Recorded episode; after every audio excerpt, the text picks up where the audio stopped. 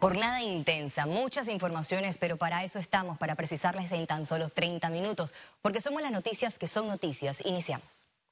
Panamá emprende gestiones para adquirir vacunas rusas Sputnik 5 contra el COVID-19 y solicitaron al Fondo Ruso de Inversión Directa 3 millones de dosis. El pedido lo hizo el ministro de Salud de acuerdo a una carta de intención con fecha del 3 de febrero y enviada al director del Fondo Ruso de Inversión Directa.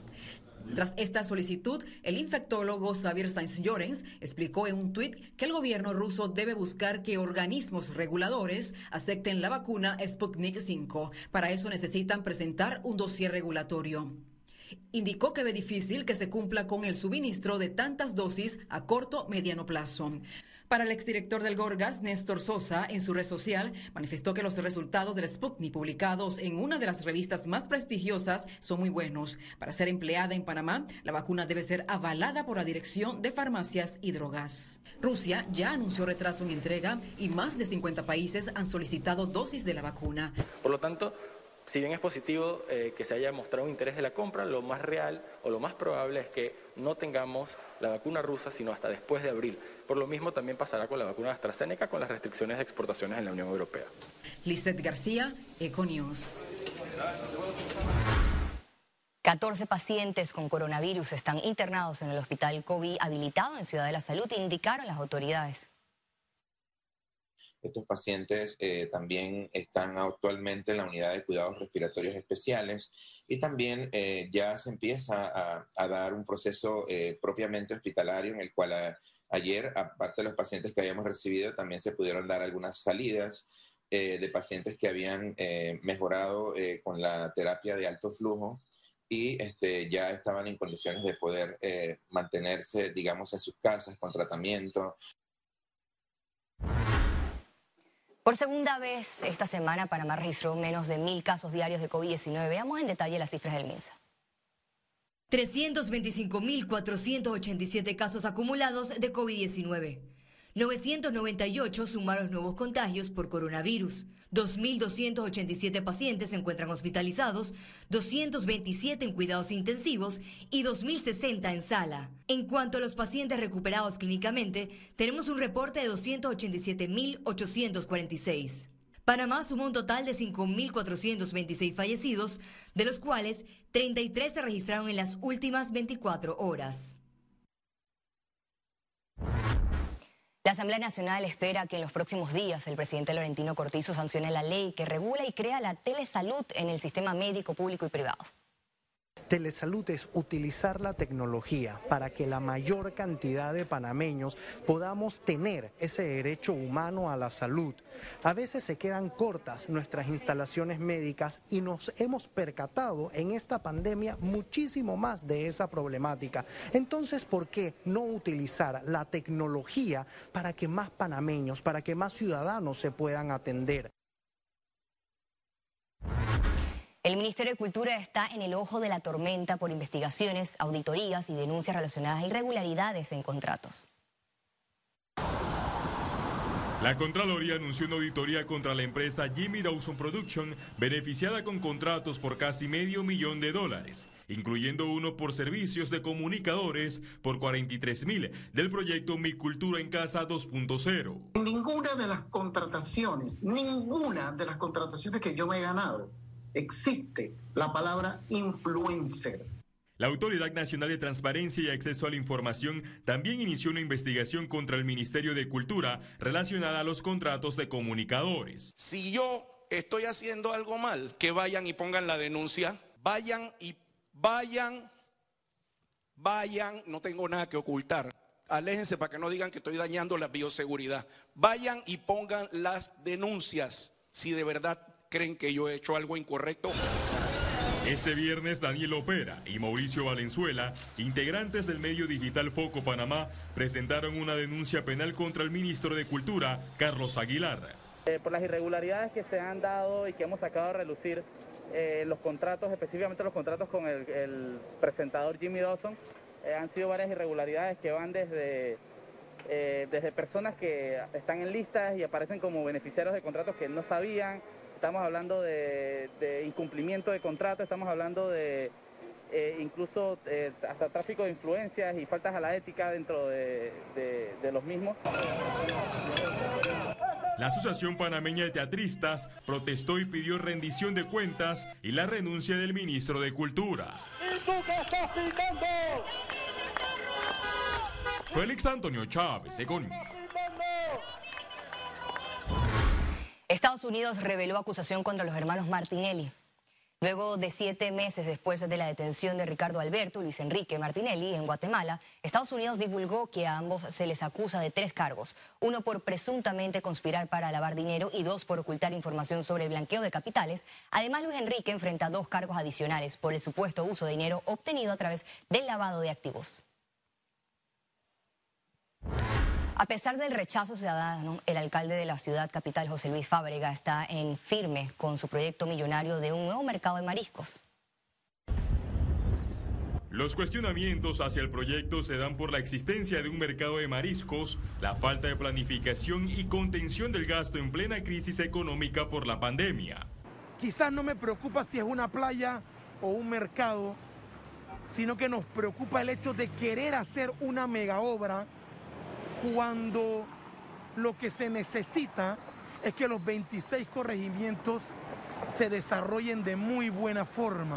Fábrega explicó que la construcción de este mercado tiene como sustento la falencia que registra la ciudad relacionada con la alimentación y que eliminará el encarecimiento de los alimentos ya que lo venderían sin intermediario.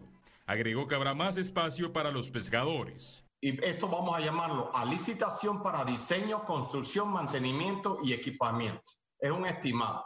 Una vez que se sepa, es la, la cifra tope en la cual pudiera llegar. No estamos diciendo que este mercado va a costar 40 millones de balboas. 40 millones en inicio. Todos sabemos que va a terminar en 60 o más. La alcaldía contempla la construcción de otros mercados en Chilibre, San Felipe Neri, Pueblo Nuevo, la 24 de diciembre y Pacora. Y esto es lo que estamos haciendo, desarrollando un plan. Si ustedes ven el plan de campaña metro, están contemplados los mercados. No es una cosa que estamos sacando de un sombrero de magos. Según el estudio, la estructura estará ubicada a un costado del actual mercado, en el mirador del Pacífico de la cinta costera. Félix Antonio Chávez, Econius. Los colegios particulares que en medio de las clases virtuales eleven los costos de matrículas y mensualidades serán sancionados, advirtió el Ministerio de Educación. El decreto 466 del 2018 es claro y establece que no se pueden establecer eh, aumentos de costos de forma irregular y lo establece en el numeral 9 como una sanción y falta grave. Ante esta situación, aquel colegio que incumpla, el Ministerio de Educación a través de las direcciones regionales procederá a las sanciones respectivas. Nosotros no hacemos esto como una amenaza, muy por el contrario, nosotros queremos mantener una excelente relación tanto con, centros educativos particulares y como con los padres de familia. Es simplemente una advertencia para que los colegios eh, estén dentro del marco de la legalidad. Economía. El gobierno nacional aprobó el establecimiento y operación de cinco zonas francas en el país. Estas proyectan una inversión conjunta de 21.91 millones de dólares y la generación de más de 10.000 empleos directos e indirectos en una etapa inicial. Estas zonas francas desarrollarán diversas actividades económicas como agroindustria, centros de investigación científica, almacenamientos de mercancías, comercio internacional, procesamiento de frutas y producción agrícola, entre otras, en las provincias de Panamá, Chiriquí y Herrera. Una encuesta de Ipsos reportó que el 50% de los panameños tienen afectaciones económicas y emocionales por la pandemia. Estamos viendo que por lo menos uno de cada dos o el 50% de los entrevistados reporta tener afectaciones económicas. Y estas afectaciones económicas lo que pasa es que están impactando en el estado de ánimo y los sentimientos del panameño. Entonces hay como dos análisis que podemos hacer acá. Uno, y vamos a ir primero por el análisis positivo, eh, el primero es que a pesar de que están pasando por una situación económica difícil, se mantienen optimistas, pero al mismo tiempo de que se mantienen optimistas, hay un sentimiento de frustración en ellos. La Asociación Panameña de Hoteles desmintió la supuesta quiebra del río y Ramadá. En un comunicado, el Hotel Ramada Plaza aseguró que no han cerrado como señalan en redes sociales, mientras que el Río Plaza Panamá informó a sus clientes que están contando los días para volver a abrir y que falta muy poco para su reencuentro. Oficialmente no existen hoteles que se hayan dado la quiebra. Todo lo que ha estado sonando son meras especulaciones. Nada de eso es cierto. Este sector perdió 400 millones de dólares en 2020 y aclaró que pese a las restricciones y cuarentena total los fines de semana, los hoteles continúan sus operaciones con uso de todas sus instalaciones. Eh, el MINSA ha flexibilizado de que se pueda eh, utilizar, en el, caso de los hoteles, las áreas comunes, cumpliendo con los aforos respectivos las piscinas se pueden utilizar en, los, hoteles, inclusive los, los, días de cuarentena, y, este, y también salvaguardando el tema de la bioseguridad. Sobre los hoteles hospitales, confirmó que el gobierno ya les canceló la cuenta pendiente hasta octubre de 2020 y solo les adeudan pagos de noviembre, diciembre y enero. Ciara Morris, Econews. La Dirección General de Ingresos reglamentó el uso de la factura electrónica. Hay 24 empresas en el plan piloto. Las empresas usualmente cuando inician a utilizar los mecanismos de facturación electrónica realizan una serie de optimizaciones a nivel de tecnológico como de sus procesos como tal. Con lo cual esto les va generando ahorros de almacenamiento y de procesos que hoy en día manejan de las facturas en papel. Entonces, definitivamente, con los proveedores de autorización calificado, el mercado se va a encargar de regular los mismos, ya que no se está poniendo un tope de cantidad de proveedores. Asimismo, como existen, por ejemplo, las telefónicas y las telecomunicaciones hoy en día, que se regulan, digamos, por las tarifas del mercado, pues consideramos que el modelo va a ser similar como tal. El grupo de comunicaciones Star Holding evolucionó a Star 5. Le contamos. Es la fusión de todas las empresas de este grupo que antes estaban divididas en diferentes industrias de comunicación y publicidad. La experiencia de antes, algo de hoy y mucho de adelante.